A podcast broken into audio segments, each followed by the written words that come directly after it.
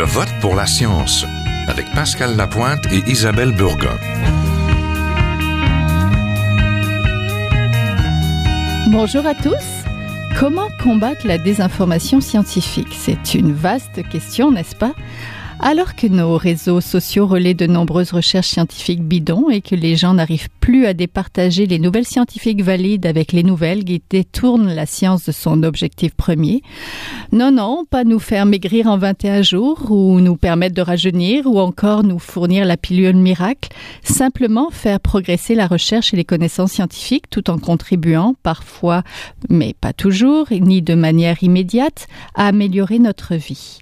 Il faut bien avouer que l'industrie pharmaceutique ne contribue pas toujours à une bonne information lorsqu'elle diffuse des messages parfois tronqués aux médecins pour qu'ils recommandent un médicament plutôt qu'un autre. Et concrètement, que pouvons-nous faire pour mieux repérer les nouvelles, les fausses nouvelles et les rumeurs? Le Cœur des sciences de l'UCAM a organisé en novembre dernier une table ronde sur le thème de la désinformation. Cela nous a inspiré une émission. La voilà.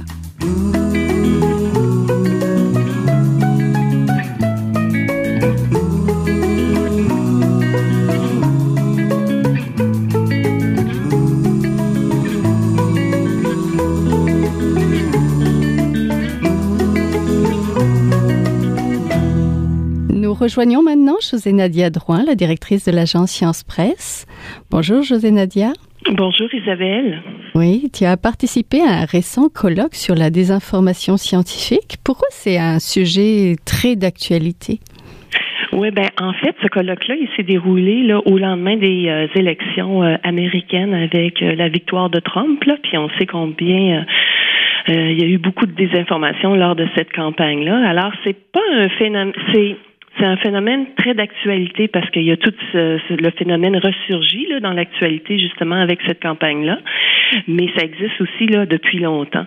Moi, je dirais que c'est surtout les techniques de propagation là, de la désinformation qui se sont raffinées, hein, parce que les gens, on le sait, là, prennent, tirent leurs nouvelles euh, maintenant euh, beaucoup de Facebook. Alors, un canal comme celui-là, Facebook, ça n'existait pas il y a quelques années. Alors, ça fait que, évidemment, on est confronté davantage à à, des euh, de la fausse information comme celle-là. Ouais. Est-ce que les réseaux sociaux sont moins fiables que les médias qu'on appelle encore maintenant, je ne sais pas si on devrait continuer à les appeler comme ça, mais traditionnels ben, il y a, y a des algorithmes en arrière des médias sociaux. Hein. Alors, c'est des façons de raffiner l'information qui arrive euh, euh au lecteur. Fait que il y, a effectivement là euh, des fois euh, on se retrouve, on appelle ça une bulle. On se retrouve dans notre bulle. moi, j'aime les informations qui me confortent dans mes opinions, évidemment. Alors, je clique sur celle-là. Donc, c'est celle-là qu'on va me proposer davantage. Euh, tandis qu'un média traditionnel, ben, c'est fait par un journaliste qui, lui, doit évaluer toutes les sources qui sont disponibles pour rendre la nouvelle. Mm. c'est plus objectif, on va dire. Ou du moins, il n'y a pas ce biais-là qui, est là au départ à cause de l'algorithme. Donc, le colloque se déroulait au cœur des sciences. Il y avait à peu près 300 personnes quand même qui s'étaient déplacées là pour vous écouter. Mm-hmm. Qu'allais-tu raconter? Euh, On peut on peut voir la, petite vidéo. J'espère qu'elle sera encore en ligne. On va mettre en ligne de toute façon euh, la page. Mais qu'allais-tu raconter à ce colloque exactement? Ben en fait, c'est ça. Comme on, à l'agence, on est un média, alors on fait une veille de l'actualité. Puis euh, on, le voit qu'il y a de plus en plus d'informations, de désinformation, là, puis ça nous inquiète évidemment parce qu'on est un média. Euh, puis euh, ce qui, on parlait de Facebook tout à l'heure, mais il y a aussi, on est à une époque où tout un chacun peut aussi produire de l'information, hein, euh, avec les blogs par exemple. Donc on y va de nos opinions, puis on peut surtout la diffuser maintenant vers un large public par l'entremise, euh, comme on le disait, là, des réseaux sociaux. Fait que les gens qui lisent euh, ces informations-là, ben, ils doivent savoir comment se référer à des sites crédibles. C'est ça qui, qui est difficile maintenant de, de de, de contourner en fait. Alors il y a des nouvelles qui peuvent euh, derrière certaines nouvelles peuvent se cacher des groupes d'intérêt évidemment. Il y a des scientifiques aussi parce que là on parle, on est un média de science donc on parle de science. Il y a des scientifiques aussi qui sont de plus en plus soumis à la pression pour publier des résultats. Puis euh, pourtant, la science, là, c'est ni blanc ni noir. C'est un processus qui est en constante évolution. Il y a des nuances de gris. Mm-hmm. Alors, c'est, c'est, c'est plus difficile de s'y retrouver. Il y a des nouvelles aussi qui sont amusantes, hein, euh, comme euh, on peut sourire quand on apprend que pour guérir d'un cancer, on peut manger trois ananas par jour. C'est une recette éprouvée par quelqu'un qui met ça en ligne. On peut sourire devant cette nouvelle-là, mais ça peut avoir aussi un impact néfaste, des nouvelles comme ça, sur la santé des gens. Euh, sur des décisions politiques aussi, puis encore plus généralement là sur euh, la culture scientifique de la population. quand il s'agit de relayer des informations comme ça, ben évidemment, il y a aussi des médias sérieux là, qui peuvent tomber dans le piège donc, à l'agence, comme on est un média, comme je le précisais, en sciences, on produit, on diffuse de l'information. Alors, euh, on se trouve interpellé par ça. ça nous préoccupe au plus haut point. Ça fait parce qu'on fait partie de la chaîne d'information. Puis, euh, on pense quand même qu'on peut amener une solution aussi à cette lutte à la désinformation là. Alors, ce sont tous des aspects que j'ai traités lors de, du colloque. Oui. Penses-tu si je mange juste deux ananas et demi, ça va marcher? Hmm. Non, je pense que ça prend plus que ça. Mais euh, c'est exactement ça, c'est que les gens ils retiennent ça, hein, puis euh, d'ailleurs face à des fausses nouvelles, on apprend, c'est dans dans la foulée des élections, on apprend toutes sortes de choses sur les fausses nouvelles, comme par exemple si on est confronté à des fausses nouvelles, on finit par les croire aussi, parce que avec la répétition, ben ce qu'on retient c'est le titre de la fausse nouvelle, ouais. Puis pour pour ce faire à l'agence, on se dit aussi parce qu'on a euh, lancé une campagne euh, au printemps dernier sans la science où on faisait la promotion du journalisme scientifique à ce moment-là. Puis on pense évidemment que le rôle des journalistes scientifiques est prépondérant là, pour faire euh, le, le, départage du vrai, du faux dans des nouvelles comme ça. On se dit que les journalistes scientifiques sont mieux outillés là, pour repérer les informations qui sont solides, remettre la nouvelle en contexte aussi, c'est important, puis aussi trouver là, des sources fiables, évidemment. Oui, face, face à la désinformation, la première des responsabilités serait celle des journalistes, selon toi? Euh, oui, ça passe par là, évidemment. Oui, c'est euh, c'est vraiment d'amener, euh, de remettre en contexte les nouvelles pour que les gens puissent avoir euh, savoir ce qu'il y a derrière la nouvelle, évidemment. Euh, ça m'amène à, parler aussi là, du projet du détecteur de rumeurs mm-hmm. qu'on on a lancé en septembre, mais qui va vraiment là, prendre une, une vitesse de croisière plus plus soutenue dès le mois de janvier. L'ambition derrière le détecteur de rumeurs, c'est de vérifier le grâce à l'expertise de journalistes scientifiques un, scientifique journaliste ici qu'on va euh, euh, qu'on va embaucher. Alors cette personne-là va vérifier les affirmations douteuses, les rumeurs, les idées qui circulent aussi sur les médias sociaux, en s'appuyant chaque fois sur des faits scientifiques. Mm ce projet-là, il a été lancé, là, comme je le disais, au mois de septembre. C'est, notre euh, solution qu'on amène, nous, à, euh, bien humblement, là, à la lutte, euh, à la lutte contre la désinformation. Puis, comme je le précisais, ça va passer à la vitesse grand V en janvier grâce à un partenariat là, avec les fonds de recherche du Québec et le Bureau de coopération interuniversitaire. Oui. Quelles, autres pistes, ça c'est la piste de solution de l'agence Science Presse, mais quelles autres pistes de solutions sont ressorties de cette rencontre, de ce colloque? Euh, on a beaucoup parlé de l'esprit critique des gens, comment le développer aussi. Euh, malheureusement, euh, ben comme on était, je l'expliquais tout à l'heure, on était au lendemain des élections de Trump, de la victoire de Trump. On était encore un peu tout sous le choc de ça. Puis c'est on n'a pas pu aborder les outils, mais il y a des étapes qui sont assez faciles pour pour les gens là, pour essayer d'éviter de propager des fausses nouvelles comme celle-là. Hein. par exemple, là, quand on se retrouve devant une nouvelle trop belle pour être vraie, ben déjà comme celle des ananas, par exemple, mm-hmm. ben déjà il y a un petit drapeau qui devrait se lever quand on lit une manchette comme celle-là. Hein? Ensuite, on devrait peut-être regarder euh, la source de la nouvelle. Il y a des sites maintenant qui sont satiriques, hein, qui font qui font leur pain et leur beurre hein, juste en, écrivant des nouvelles drôles. Puis souvent, ces sites-là, ben, c'est déjà indiqué euh, que ces nouvelles ne doivent pas être prises pour euh, pour vrai, là, tu sais, mm-hmm. comme réel, parce que c'est on veut juste s'amuser finalement avec ces nouvelles-là. Alors, il faut vraiment trouver la source de la nouvelle. Euh, ensuite, euh, il y a des euh, y a des médias crédibles aussi comme l'inspecteur viral qui fait beaucoup dans la qui fait beaucoup dans le déboulonnage là, de fausses nouvelles, de nouvelles virales. En science, il y a le pharmacien aussi qui en fait beaucoup. Il y a le site Extenso aussi qui fait dans les nouvelles qui ont rapport à l'alimentation. Donc, euh, si par exemple euh, on me dit que le curcuma c'est bon euh, pour contrer les effets du cancer, ben mon premier réflexe à moi, ça serait de me dire ok, je vais aller voir sur Extenso, c'est un site en alimentation, je vais aller voir ce qu'il me dit sur le curcuma, puis je vais lire là-dessus. Puis pour aller plus loin, évidemment, ben euh, on peut aussi soumettre la nouvelle à une grille d'évaluation qui a été élaborée par l'inspecteur viral, puis on a ajouté notre petite grain de sel nous aussi à cette euh, grille-là. C'est disponible sur son site. Puis euh, c'est simplement de vérifier est-ce que la nouvelle est tirée d'une seule étude, par exemple? Est-ce que cette étude-là a été publiée dans une revue scientifique? Est-ce qu'elle a été réalisée sur des humains ou sur des souris aussi Hein, parce qu'il y a une bonne différence entre mm-hmm. les deux.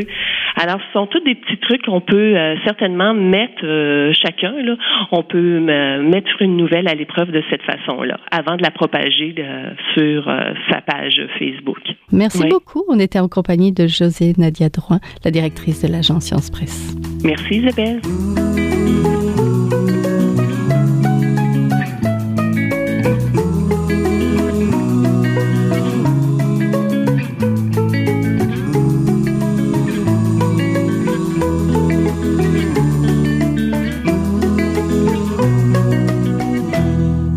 Parlons maintenant avec Marc-André Gagnon, professeur en politique publique à l'Université de Carleton et professeur invité au Centre de politique d'éthique et de droit de la santé à l'Université d'Ottawa. Bonjour. Bonjour. Professeur Gagnon, vous vous intéressez aux stratégies corporatives destinées à influencer le savoir médical. C'est un peu complexe. En fait, vous vous intéressez surtout à l'industrie pharmaceutique. Donc, ces stratégies de Big Pharma sont-elles nombreuses? Euh, oui, tout à fait. Puis il faut comprendre, donc, quand on parle de désinformation, euh, souvent on a un petit peu tendance à penser à la désinformation, un petit peu de, de euh, des fois d'une manière paresseuse d'interpréter les données, là, c'est-à-dire qu'on on cite une étude contestable pour dire ok voici ça s'est prouvé ou quoi que ce soit, mais, mais en fait ce qui m'intéresse au niveau de la désinformation, c'est pas euh, la paresse qu'on peut avoir parfois dans, dans, certains médias sur la façon de, de, de, de rendre euh, un petit peu plus spectaculaire des résultats. C'est, vraiment les campagnes de désinformation organisées par des intérêts corporatifs qui défendent leurs intérêts commerciaux. Et ça, il faut comprendre que on le voit en pharmaceutique, mais de plus en plus dans plusieurs secteurs industriels, lorsque l'évaluation risque-bénéfice devient importante pour déterminer les parts de marché d'une entreprise, c'est clair que, que, la guerre va se faire au niveau de la production scientifique pour essayer d'aller euh, euh trouver des arguments qui défendent euh, les intérêts de l'entreprise. Et en même temps, c'est aussi une guerre pour un petit peu empêcher la divulgation des informations qui iraient à l'encontre des intérêts commerciaux de l'entreprise. Oui, c'est pour ça qu'on parlait de stratégie finalement. tout, tout à fait. Et au niveau des stratégies, il faut comprendre que euh, c'est une stratégie qui va se jouer beaucoup au niveau médiatique d'une part.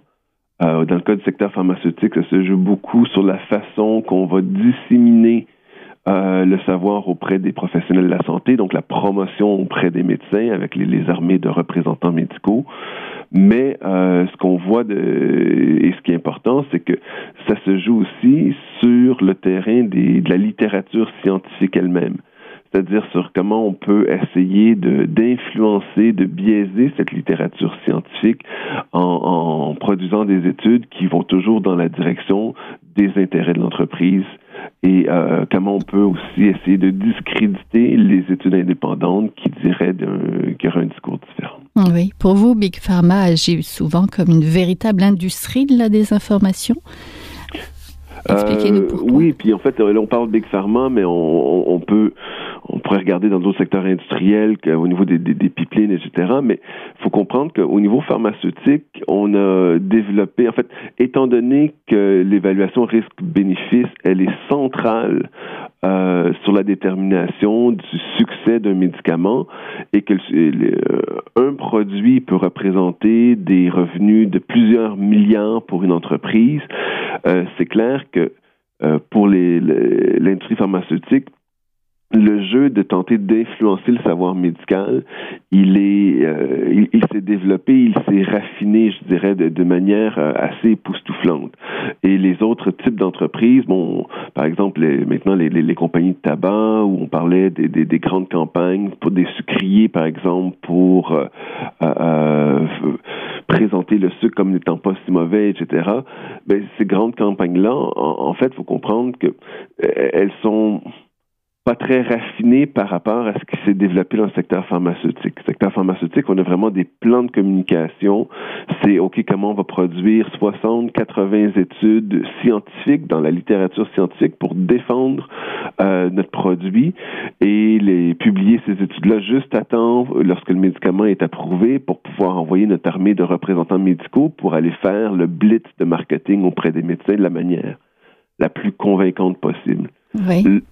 Le problème, c'est que euh, on se retrouve tout le temps avec des études qui vont qui sont pas des études qui sont fausses là. Faut faire attention, c'est des études qui vont parler toujours des beaux côtés des euh, des produits, mais en même temps, tout ce qui est les effets secondaires qui seraient un petit peu plus problématiques, ben ces effets secondaires-là, on n'a pas, il n'y a aucune obligation de les publier, donc on ne les publie pas tout simplement. Parlons de cas concret, celui du Vioxx, ce médicament anti-inflammatoire et anti-arthritique. Dans ce cas, il s'agissait bien de mensonges et de manipulation d'informations. Racontez-nous un peu.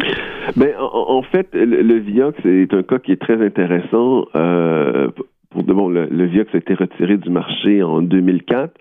C'était euh, euh, pour, réduire, entre autres, les douleurs arthritiques. Et, normalement, il faut comprendre, c'est quand on a des problèmes avec un médicament dans le secteur pharmaceutique et qu'il y a des gens qui euh, vont porter plainte, etc., c'est toujours des règlements hors cours. Et la raison des règlements hors cours, c'est que ça permet à l'entreprise de ne jamais divulguer ses documents internes. Et là, pour le Vioxx, ce qu'on a vu, c'est qu'en Australie, il y a eu un, un, un, class action, donc un recours collectif euh, qui s'était mis en place et qui est allé en cours. Et là, on a eu accès aux documents internes. Et fascinant de voir ben, tous les types de stratégies auxquelles la firme, la firme Merck a recouru dans le cas du Vioxx. Euh, Bon, juste pour donner une idée, le, le, le Vioxx, on estime, euh, je vais me faire la comp comparaison, par exemple, on a retiré toutes les voitures Toyota du marché, en fait, les types de voitures, euh, parce que la, la, pédale restait parfois coincée sur le plancher. On a fait ça il y a, 3 ou quatre ans. Euh, on estimait à 45 morts le nombre de morts sur, aux États-Unis, étant donné ce problème technique de la voiture. Dans le cas du Vioxx, le, le Vioxx était sur le marché de, je pense, 97 à 2004. Aux États-Unis seulement, le taux de, de, d'infarctus du myocarde euh, euh, pour le Vioxx était tellement élevé, on estime en fait entre 30 et 40 000 morts durant ces sept années-là de gens qui sont morts d'avoir pris le Vioxx plutôt que d'avoir pris un médicament concurrent. Euh, donc, on, on, parle ici d'un état de fait qui, qui euh, et d'une proportion des grandeurs qui n'a rien à voir avec la façon qu'on pense normalement la sécurité des voitures ou quoi que ce soit. Euh, donc, les risques sont extrêmement élevés, euh, d'une part, mais les stratégies qu'on a vues ensuite, on découvrait que Bon, là, on avait eu un mensonge au niveau des études qui avaient été publiées. On avait une manipulation des données. Euh, la compagnie avait créé de fausses revues médicales pour pouvoir publier ces études comme si c'était des études qui avaient été revues par les pairs alors que c'était pas le cas. Et aussi, et pour moi, ce qui était vraiment intéressant, c'était la première fois qu'on avait un, plan d'intimidation des chercheurs indépendants. On a retrouvé une liste de 40 chercheurs qui avait critiqué le Vioxx Et là, on voyait euh, sur cette liste-là comment est-ce qu'on avait une petite équipe euh, au sein de Merck qui était chargée d'aller discréditer de manière systématique chacun de ces chercheurs-là pour s'assurer que le, les discours contraires aux médicaments euh, euh ne soient pas euh, soient anéantis d'une certaine façon.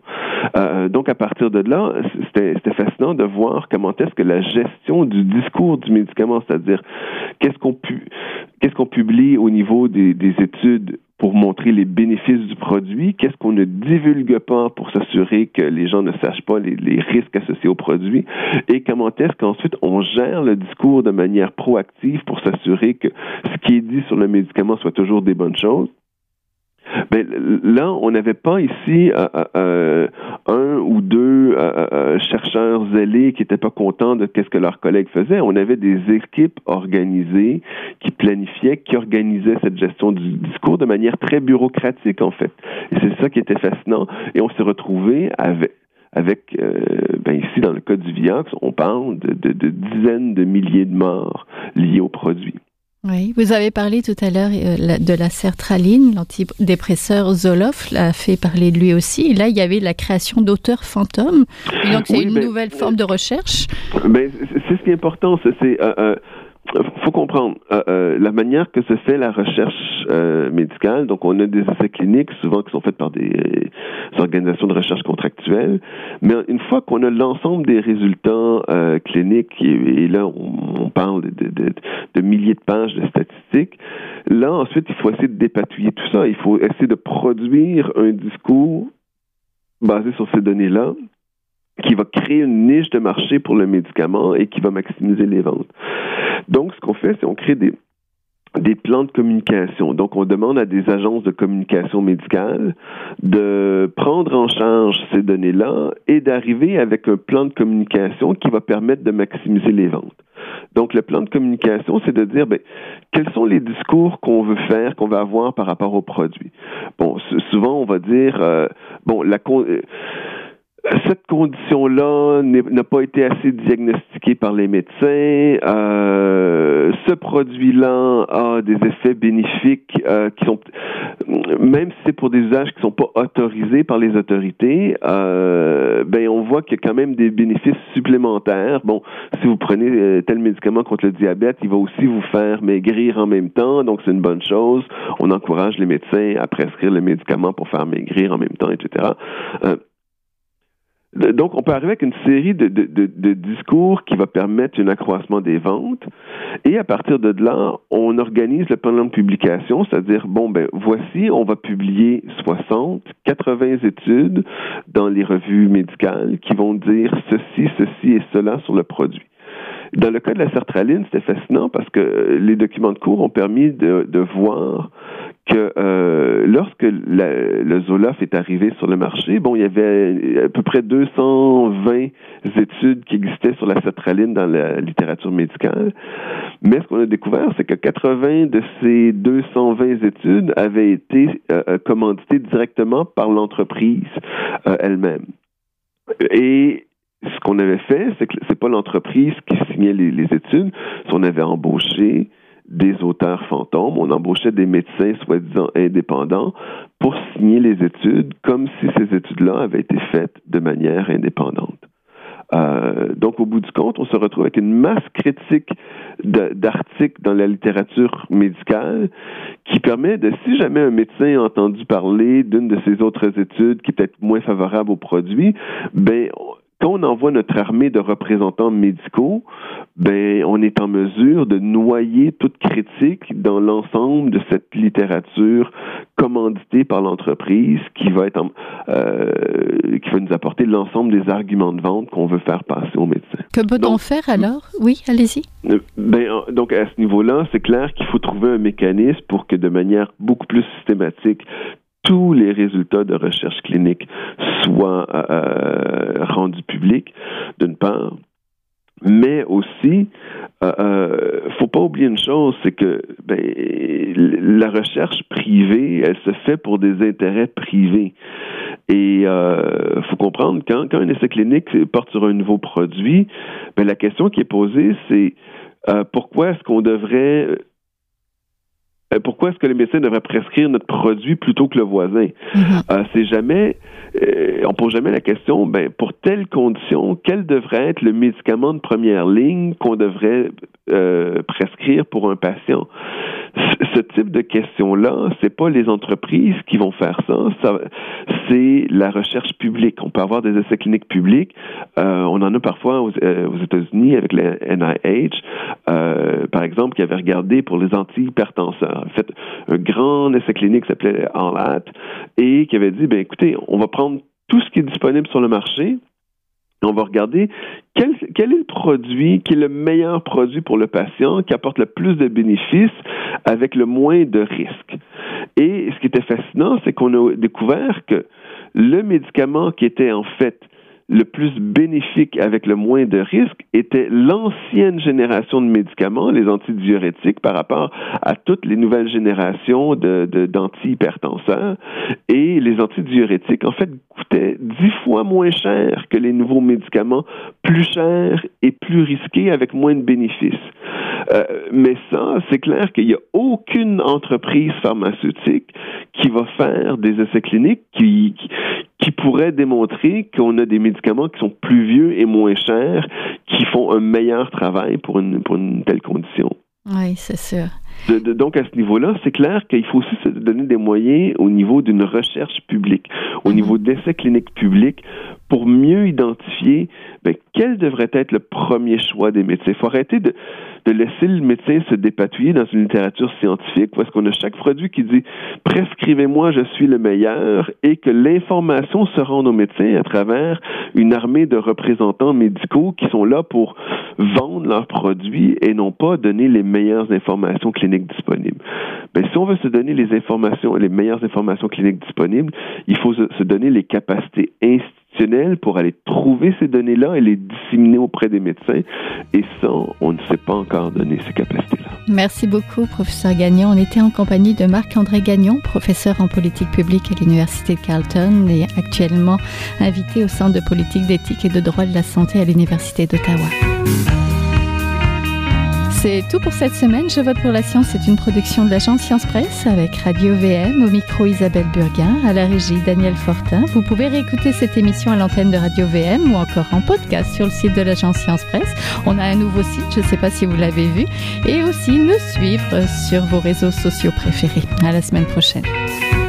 Jin Jiahua est un chercheur typique de ceux pour qui les progrès de la bioinformatique ont préséance sur le sens biologique et pour qui la grosse science constitue la seule logique. On y parle de génome, de transcriptome et de spliceosome, de traductome, de protéome et de foldéome, de kinome, de protéasome, mais pas du glaucome de Guillaume, de signalosome vers les lysosomes, ah, et puis E.T. Des milliers de candidats qui montent et qui descendent en fonction du stimulus duquel ils dépendent. Pendant que Docteur Roy en série